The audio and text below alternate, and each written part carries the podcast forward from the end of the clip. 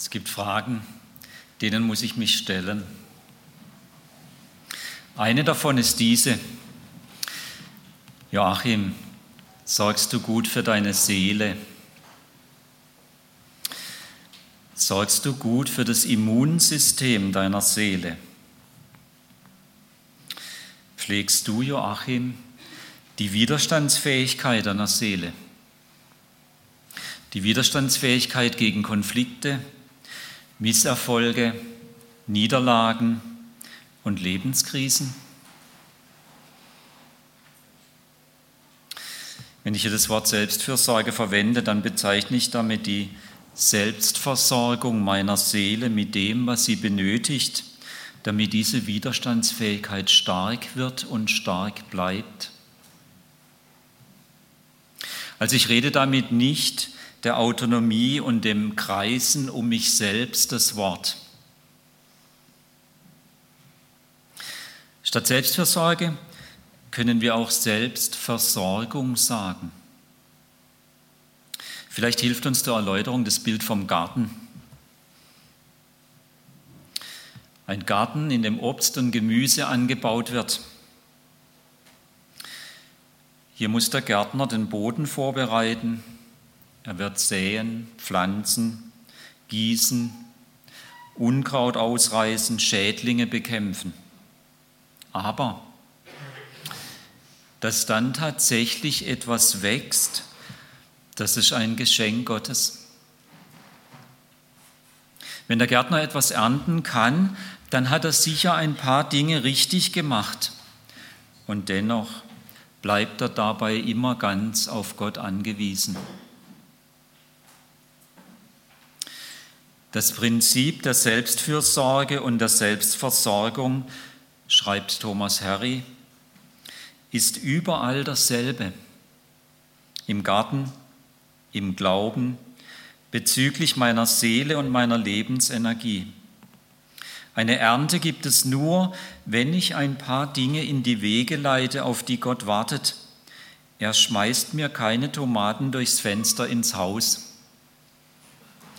Es geht darum, gute Prioritäten zu setzen, die ein Ausdruck davon sind, dass ich mich verantwortungsvoll führe. Soweit das Zitat.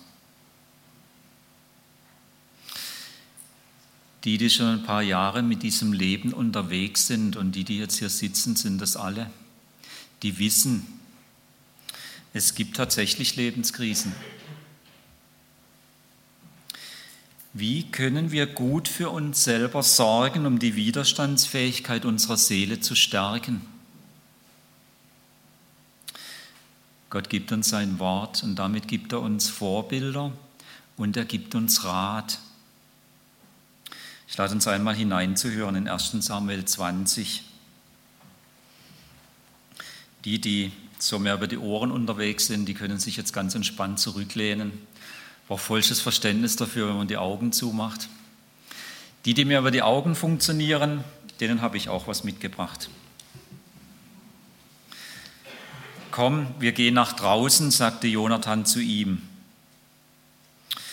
Während sie miteinander gingen, sagte er, vor Jahwe, dem Gott Israels, verspreche ich dir, ich werde meinen Vater morgen oder übermorgen um diese Zeit aushorchen wenn ich feststelle, dass es gut um David steht und ich dir keine Nachricht schicken sollte, dann möge Jahwe mir dies und jenes antun. Wenn mein Vater aber wirklich deinen Tod beschlossen hat, dann werde ich es dir persönlich mitteilen und dich ziehen lassen, damit du dich in Sicherheit bringen kannst. Und Jahwe möge mit dir sein, wie er mit meinem Vater gewesen ist. Und nicht wahr? Solange ich lebe, wirst du mich die Güte Jahwes spüren lassen, dass ich nicht sterben muss. Entziehe auch meiner Familie niemals deine Gunst, auch dann nicht, wenn Jahwe die Feinde Davids Mann für Mann beseitigen wird. So schloss Jonathan einen Bund mit David und seiner Familie. Er sagte, möge Jahwe Davids Feinde zur Rechenschaft ziehen. Jonathan ließ nun auch David bei seiner Liebe zu ihm schwören, denn er liebte ihn wie sein eigenes Leben. Dann sagte Jonathan zu David, Morgen am Neumondstag wird man dich vermissen, weil dein Platz leer bleibt. Warte bis übermorgen und komm dann schnell herunter an die Stelle, wo du dich schon einmal versteckt hast und bleib bei dem Steinhaufen dort. Ich werde drei Pfeile nach dieser Seite schießen und so tun, als wollte ich ein Ziel treffen. Dann werde ich den Jungen schicken, die Pfeile zu suchen. Wenn ich ihm dann nachrufe, Pass auf, die Pfeile liegen näher bei mir, dann kannst du hervorkommen, denn es steht gut um dich. Du bist nicht in Gefahr, so wahr Yahweh lebt. Wenn ich aber zu dem Jungen sage, Pass auf, die Pfeile liegen weiter weg, dann geh, denn Yahweh schickt dich weg. Für das, was wir miteinander geredet haben, soll Yahweh für alle Zeiten Zeuge zwischen mir und dir sein. David versteckte sich im Gelände. Am Neumondstag setzte sich der König an die Festtafel. Er saß auf seinem Platz an der Wand, wo er sich immer hinsetzte. Als Jonathan einmal aufstand, saß nur noch Abner an der Seite Sauls. Davids Platz blieb leer. Saul sagte an diesem Tag nichts, denn er dachte, es wird etwas vorgefallen sein, dass er den Reinheitsvorschriften nicht genügen kann. Als aber der Platz auch am zweiten Festtag leer war, fragte er Jonathan, warum ist der Sohn Isais gestern und heute nicht zum Essen gekommen? Jonathan erwiderte, David hat mich dringend gebeten, nach Bethlehem gehen zu dürfen. Er sagte, lass mich doch gehen.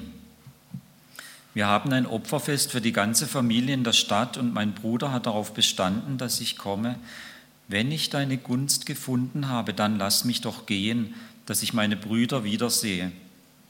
Deshalb ist er nicht zum Tisch des Königs gekommen. Da packte Saul der Zorn und er schrie Jonathan an. Du elender Bastard, ich weiß genau, dass du zu diesem Sohn Isais hältst, zu deiner Schande und zur Scham und Schande deiner Mutter. Denn solange der Sohn Isais lebt, wirst du ganz sicher keinen Bestand haben, weder du noch dein Königtum. Schick also hin und lass ihn zu mir bringen. Er ist ein Kind des Todes. Doch Jonathan erwiderte seinem Vater, Warum soll er sterben? Was hat er denn getan? Da schleuderte Saul den Speer nach ihm. Er wollte ihn durchbohren. Nun wusste Jonathan, dass sein Vater fest entschlossen war, David zu töten. Glühend vor Zorn stand er vom Tisch auf und aß an diesem zweiten Tag des Neumondfestes keinen Bissen mehr. Er war traurig wegen David. Und es tat ihm weh, dass sein Vater ihn so beschimpft hatte. Am nächsten Morgen ging Jonathan mit einem jungen Diener zu der Stelle, wo er sich mit David verabredet hatte. Er sagte zu dem Jungen, Lauf und such die Pfeile, die ich abschieße. Während der Junge loslief, schoss er den Pfeil über ihn hinweg. Als er an die Stelle kam, wo der Pfeil niedergegangen war, rief Jonathan ihm nach, Liegt der Pfeil nicht noch weiter von dir weg? Los, beeile dich und bleib nicht stehen. Der Junge hob den Pfeil auf und brachte ihn zu seinem Herrn zurück. Er wusste aber nichts, nur Jonathan und David wussten um die Sache. Dann gab Jonathan dem Jungen seine Waffen und sagte, Geh, bring sie in die Stadt. Als er gegangen war, kam David aus seinem Versteck hinter dem Steinhaufen vor. Er kniete sich vor Jonathan hin und beugte sich dreimal zur Erde nieder. Dann küssten sie einander und weinten einer über den anderen. David weinte immer noch heftig, als Jonathan zu ihm sagte,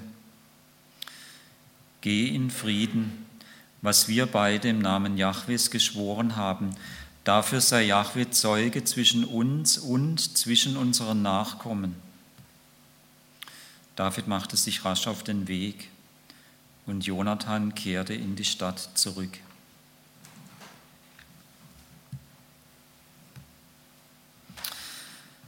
Soweit der Text aus 1 Samuel 20.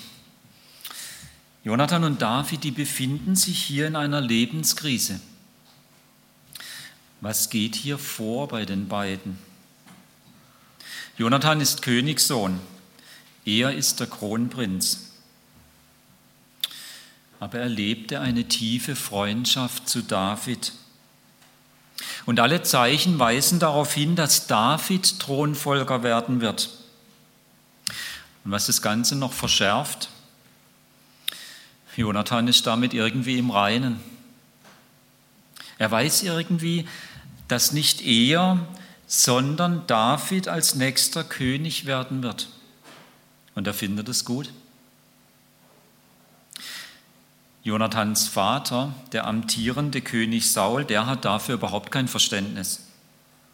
Für ihn gibt es nur einen Weg, sein Sohn muss König werden. Notfalls wird eben dieser David beseitigt. Diese entgegengesetzten Auffassungen der Thronfolge zwischen Vater und Sohn, die treffen schließlich frontal aufeinander. Saul wird aber so jähzornig, dass er versucht, seinen eigenen Sohn zu ermorden. Und dann ist der David ein einfacher Bauernsohn, eigentlich ein Hirtenjunge. Doch durch seinen Glaubensmut macht er Karriere als Soldat und wird an den Königshof berufen. Dadurch entwickelt sich eine tiefe Freundschaft mit dem Kronprinz Jonathan. Weil aber David sowohl militärisch als auch politisch so dermaßen erfolgreich ist, beginnt König Saul ihn bis auf den Tod zu hassen. Durch mehrfach gescheiterte Mordversuche von Saul an David ist sich David inzwischen völlig sicher.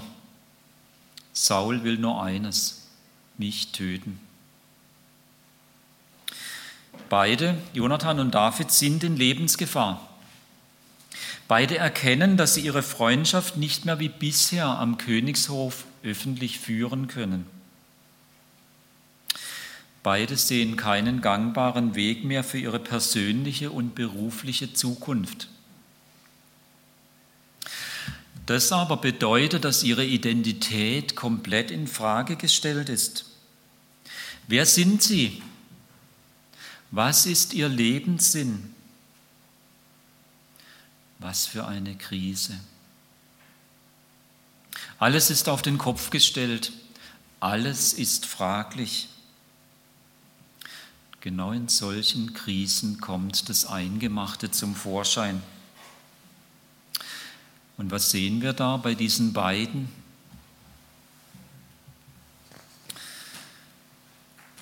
Ich sehe einmal, dass sie handlungsfähig bleiben. Komm, wir gehen nach draußen, sagte Jonathan zu David. Und sie wechseln damit den Ort, um ungestört miteinander reden zu können. Sie bleiben in Bewegung und gleichzeitig schaffen sie Abstand zu den aktuellen Schwierigkeiten. Ich sehe noch ein zweites. Sie bleiben verlässlich. Hier heißt in Vers 16 in diesem Kapitel, so schloss Jonathan einen Bund mit David und seiner Familie. Sie versprechen sich gegenseitige Treue doch nicht nur sich persönlich, sondern auch ihren Familien und ihren Nachkommen. Und dieses Versprechen verankern sie in Yahweh, dem Gott Israels. Ihn rufen sie als Zeugen an. In dem ewigen und allmächtigen Gott gründen sie ihr Versprechen. Das ist äußerste Verlässlichkeit. Mehr geht nicht. Hier kommt noch ein drittes zum Vorschein bei diesen beiden. Sie treffen Entscheidungen. Sie entscheiden, sich selber und den beidseitigen Nachkommen gegenüber in wohlwollender Treue einander zugewandt zu bleiben, egal wie die ganze Sache ausgehen wird. Sie entscheiden zum Zweiten, dass David in Frieden gehen kann, falls es sich herausstellen sollte, dass Saul tatsächlich nach Davids Leben trachtet. Und sie entscheiden zum Dritten, wie Jonathan das Ergebnis der Unterredung mit seinem Vater auf verschlüsselte Weise dem David mitteilen wird. Und dann schließlich, als die ganze Geschichte klar ist, und sie wissen, dass sie sich trennen müssen, da entscheiden sie sich dafür, das Versprochene auch in die Tat umzusetzen, es nicht bei den Worten zu belassen.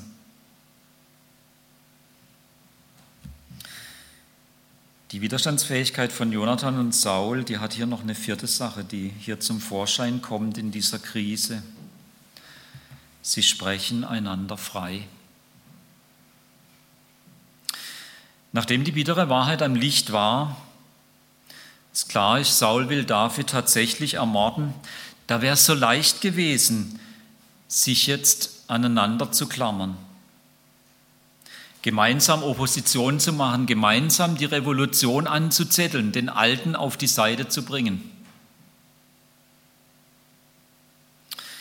Auch genau das andere Extrem wäre so leicht gewesen jetzt, nachdem klar ist, was Sache ist, sich gegenseitig Vorwürfe zu machen und sich zu verstreiten. Beides tun sie nicht, sondern sie sprechen einander frei. Jonathan sagt zu David, geh in Frieden. So spricht Jonathan zu David und damit lässt er ihn im Vertrauen auf Gott los er kann David freigeben, weil er weiß, wir sind in Gott verbunden, egal wie alles weitergehen wird.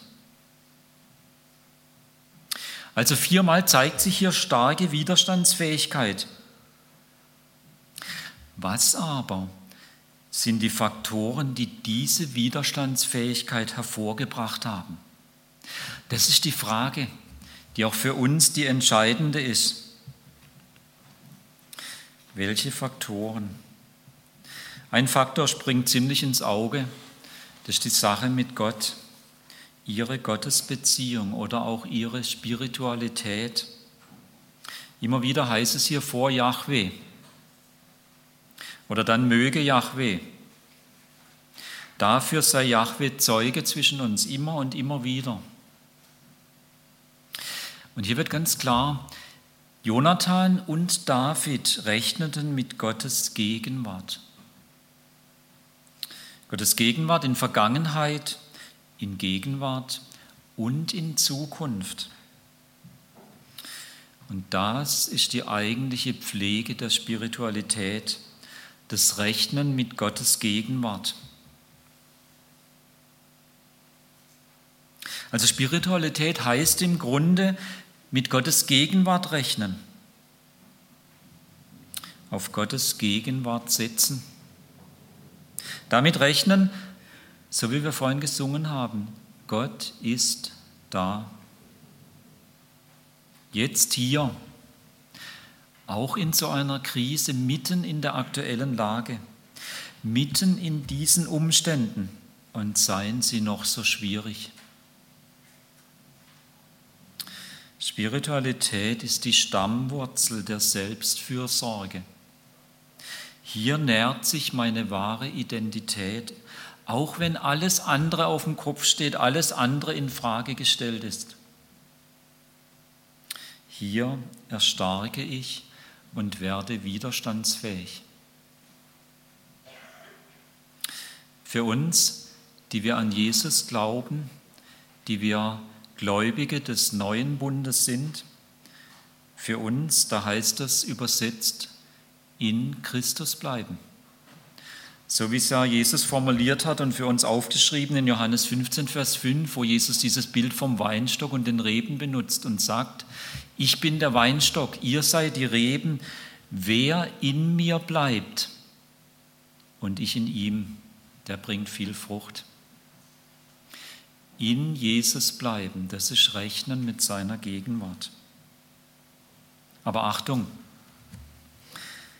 bei Spiritualität geht es nicht zuerst um geistliche Übungen, nicht um unser Tun. Es geht zuerst um unser Sein. Also um die Grundhaltung, die wir Gott gegenüber einnehmen. Um Jesu willen ist Gott mein Vater und ich bin sein geliebtes Kind. Und das bin und bleibe ich unabhängig von meiner Leistung. Ich bin immer zuerst sein geliebtes Kind und mein himmlischer Vater ist so mächtig, dass mich nichts, aber auch gar nichts von ihm trennen kann. Deshalb traue ich auf seine Gegenwart. Und deshalb möchte ich den Leitsatz, den Thomas Harry formuliert hat, zu meinem eigenen machen. Thomas Harry hat den Leitsatz für sich mal formuliert, in allem, was mir heute begegnet, habe ich es mit Gott zu tun.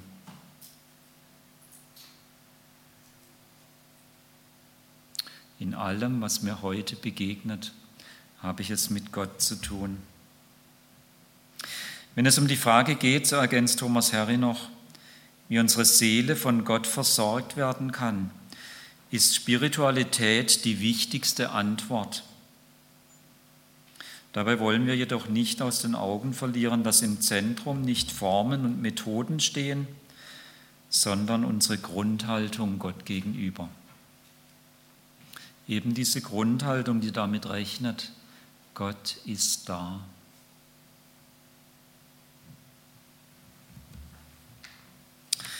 Ist der eine Faktor. Jetzt ist der wichtigste. Er befördert die gesunde Widerstandsfähigkeit unserer Seele. Wenn wir jetzt bei Jonathan und David nochmal hinschauen, dann finden wir noch einen weiteren Faktor. Beziehungen. Durch den ganzen langen Text, den ich am Anfang gelesen habe, aus 1 Samuel 20, Ganz hindurch zieht sich die Beziehung von Jonathan und David. Und wir können an beiden sehen, dass wir Beziehungen brauchen, um gut für unsere Seele zu sorgen. Gerade dann, wenn es eng wird, dann erwächst aus Beziehungen Widerstandsfähigkeit, die uns immer wieder auf die Füße kommen lässt. Da soll Thomas Herre nochmal zu Wort kommen. Er schreibt, gute Beziehungen versorgen uns mit Nähe, Mitgefühl, Unterstützung, Anteilnahme, Ermutigung, mit Dingen, die wir besonders dann brauchen, wenn das Leben herausfordernd wird, wenn uns Nöte, Misserfolge, Zweifel, Kämpfe und Versagen heimsuchen, wenn wir ins Schleudern geraten und den Boden unter den Füßen verlieren, dann fängt Gott uns auf durch andere Menschen, mit denen wir Jahr ein, Jahr aus unterwegs waren. Hm. Und wenn wir solche Beziehungen nicht haben, was dann? Da hat Thomas Herre, finde ich, ganz wertvolle Anregungen gegeben und die möchte ich uns einfach an der Stelle weitergeben. Beginne bei ein oder zwei Personen.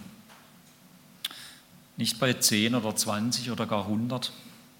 Beginne bei ein oder zwei Personen. Und dann investiere Zeit. Beziehung hat auch einen Preis. Investiere Zeit. Und wenn du dann mit der einen oder mit den zwei Personen Zeit verbringst, dann stelle Fragen und ich möchte ja eine Beziehung, in der wir uns gegenseitig Anteil geben an den wichtigsten Ereignissen unseres Lebens. Und deshalb Fragen stellen, die auf diese Ereignisse zielen. Und dann erzähle von dir. eben gerade von diesen entscheidenden Dingen, die in deinem Leben vor sich gegangen sind. Erzähl davon. Bete für diese Beziehung. Und dann warte ab, ob daraus eine Freundschaft wächst. Auch hier wieder dieser Faktor Zeit. Es ist eher so wie im Garten. Das geht nicht auf Knopfdruck und es geht auch nicht über Nacht. Warte ab, ob daraus eine Freundschaft wächst. Noch ein letzter Tipp. Achte darauf, dass einige dieser Beziehungen nach Möglichkeit in deiner unmittelbaren geografischen Nähe gelebt werden können. Er nennt als Faustregel 15 Gehminuten. Also nicht mit dem Auto, 15 Gehminuten. Zu Fuß. Freundschaft lebt auch von gemeinsamer Verortung, von der Möglichkeit, einfach mal so spontan sich zu treffen, sich gegenseitig zu besuchen, einfach auch mal nur so ein Schwätzchen zu halten, ohne Terminabsprache. Klar, wir können Freundschaften auch über eine längere Distanz gut führen, auch über Skype und all die Möglichkeiten, die wir im Moment haben. Und doch ist es gut, wenn wenigstens einen davon in unserer Nähe ist. Spiritualität und Beziehungen, zwei wichtige Faktoren der Selbstfürsorge, die die Widerstandsfähigkeit unserer Seele stärken. Bei den beiden, Jonathan und David, finde ich noch einen dritten Faktor. Vitalität. Seelische und körperliche Vitalität. Komm, wir gehen nach draußen, sagte Jonathan zu David in dieser Krise. Und damit bewegen sich die beiden an frischer Luft. Sie tun etwas, was ihnen körperlich gut tut. In Vers 19, da kommt was raus, was man vielleicht so beim ersten Mal hören gar nicht so bemerkt. Da sagt Jonathan zu David, warte bis übermorgen. Das heißt, da war eine Spanne von ungefähr drei Tagen. Drei Tage Zeit für David, Zeit für sich alleine, Zeit zur Ruhe, Zeit auch zur Reflexion, Zeit zum Zwiegespräch mit Gott. Drei Tage, wow. Und dann am, gegen Ende von dem, was ich gelesen habe, im Vers 41, da heißt, weinten die beiden einer über den anderen. Ist nicht so das, was wir Männer gut können, gell? vor allem drüber reden nicht. Machen schon ab und zu, wenn es nötig ist. Und doch, Tränen sind das Mittel, das Gott uns gegeben hat, um das aus unserer Seele herauszuwaschen, was nicht recht ist. All das, was kaputt, was zerstörerisch, was böse ist, all das können wir durch echte Tränen der Trauer herauswaschen und loswerden. Eine Gottesgabe.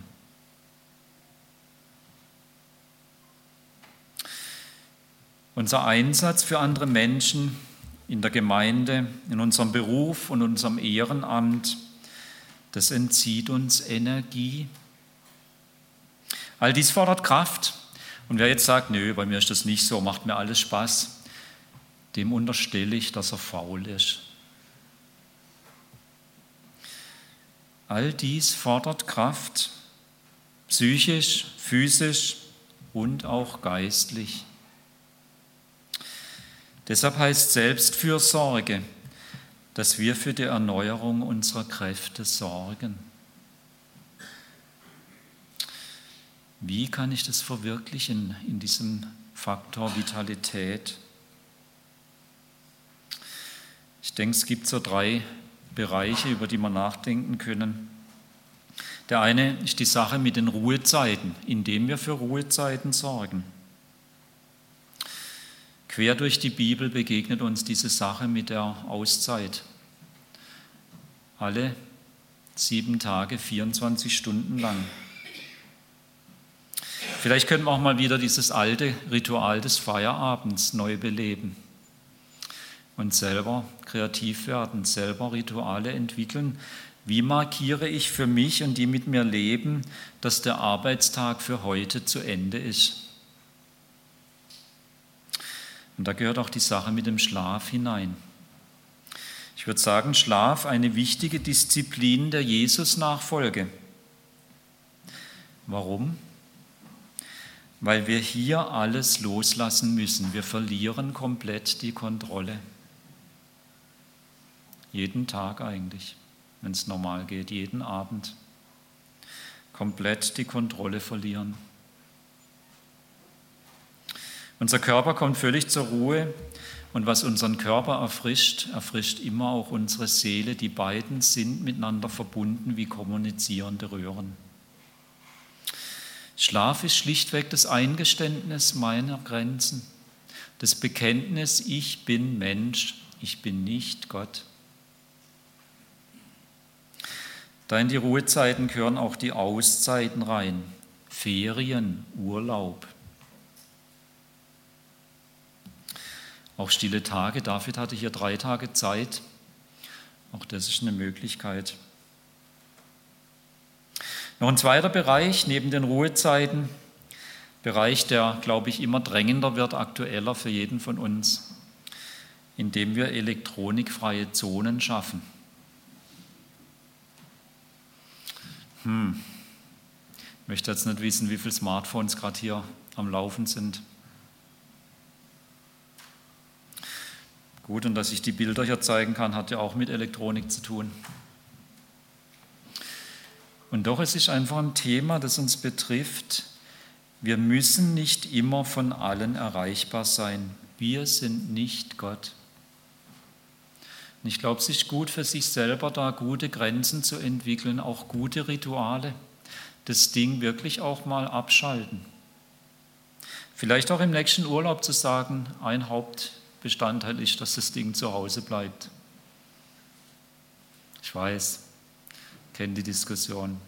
Weiß auch nicht, ob ich es wirklich machen werde. Ich kriege wahrscheinlich Probleme, weil ich dann doch wieder erreichbar sein soll. Aber auch unsere Treffen, gerade auch unsere Besprechungen, wie viel unkonzentrierte Zeit findet da statt, weil wieder der eine oder andere gerade nochmal die Mails nebenher checkt oder eine WhatsApp schreibt oder liest oder wie auch immer. Vielleicht wäre es da auch angebracht, mal die Regel auszugeben, Smartphones werden abgeschaltet. Vielleicht. Ich stelle mir jetzt schon lebhaft die Diskussionen bei denen zu Hause vor, die Teenagerkinder haben. Es gibt noch einen dritten Bereich. Sorry, aber ich kenne die Diskussion gut. Es gibt noch einen dritten Bereich indem wir für Bewegung an frischer Luft sorgen. Und zwar beides. Bewegung und frische Luft. Ich weiß, Fitnessstudios sind auch ganz gut, vor allem wenn das wirklich das Einzige ist, was man macht, um sich körperlich ein bisschen fit zu halten. Es ist immer noch besser, wie gar nichts zu tun, aber sorry, da gibt es nicht so viel frische Luft. Nichts hilft uns so gut zu dem nötigen Abstand zu all unseren Verpflichtungen wie der Aufenthalt im Freien. Gott hat uns so gemacht. Und für die Bibelliebhaber unter uns geht sie doch noch mal durch und guckt mal, wie viele wichtige Ereignisse zwischen Gott und Mensch im Fitnessstudio stattgefunden haben und wie viele im Freien stattgefunden haben.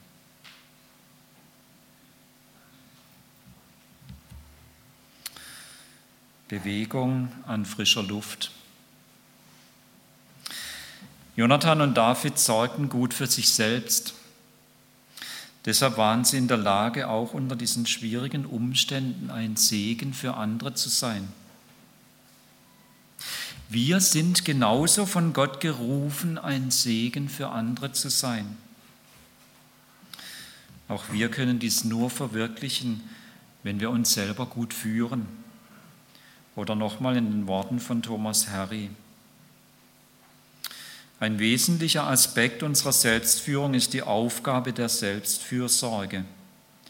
die bewusste, regelmäßige Investition in einige uns von Gott zur Verfügung gestellte Wege, wie wir Kraft, Neuausrichtung, neuen Mut finden können. Es ist unmöglich, ohne diese Krafterneuerung für unseren Glauben, für Leib und Seele langfristig tätig, wirksam und motiviert zu bleiben. Weil Selbstfürsorge uns befähigt, auch in schwierigen Umständen ein Segen zu sein, pflegen wir unsere Spiritualität, unsere Beziehungen und unsere Vitalität.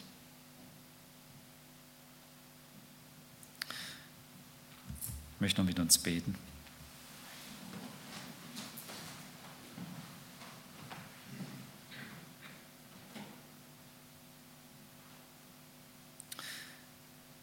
Lieber Vater im Himmel, ich möchte danken für das Vorbild, das Jonathan und David uns gegeben haben. Und auch für all den Rat, den du in dieses Vorbild für uns hineingepackt hast. Danke, dass du uns zu deinem Gegenüber gemacht hast. Danke, dass du ganz viel Vertrauen in uns hast, uns ganz viel zumutest, dass wir fähig sind, gut zu entscheiden, gut uns selber zu führen, gut für uns selber zu sorgen. Hilf du uns, ganz besonders in diesem Kernbereich, in der Beziehung zu dir, in der Spiritualität. Hilf uns auch an der Pflege zu bleiben, an guten Beziehungen. Und schenke uns immer wieder Ideen und Kreativität, auch für unsere seelische und körperliche Vitalität zu sorgen. Danke, dass du selber uns beistehen willst. Vielen Dank. Amen.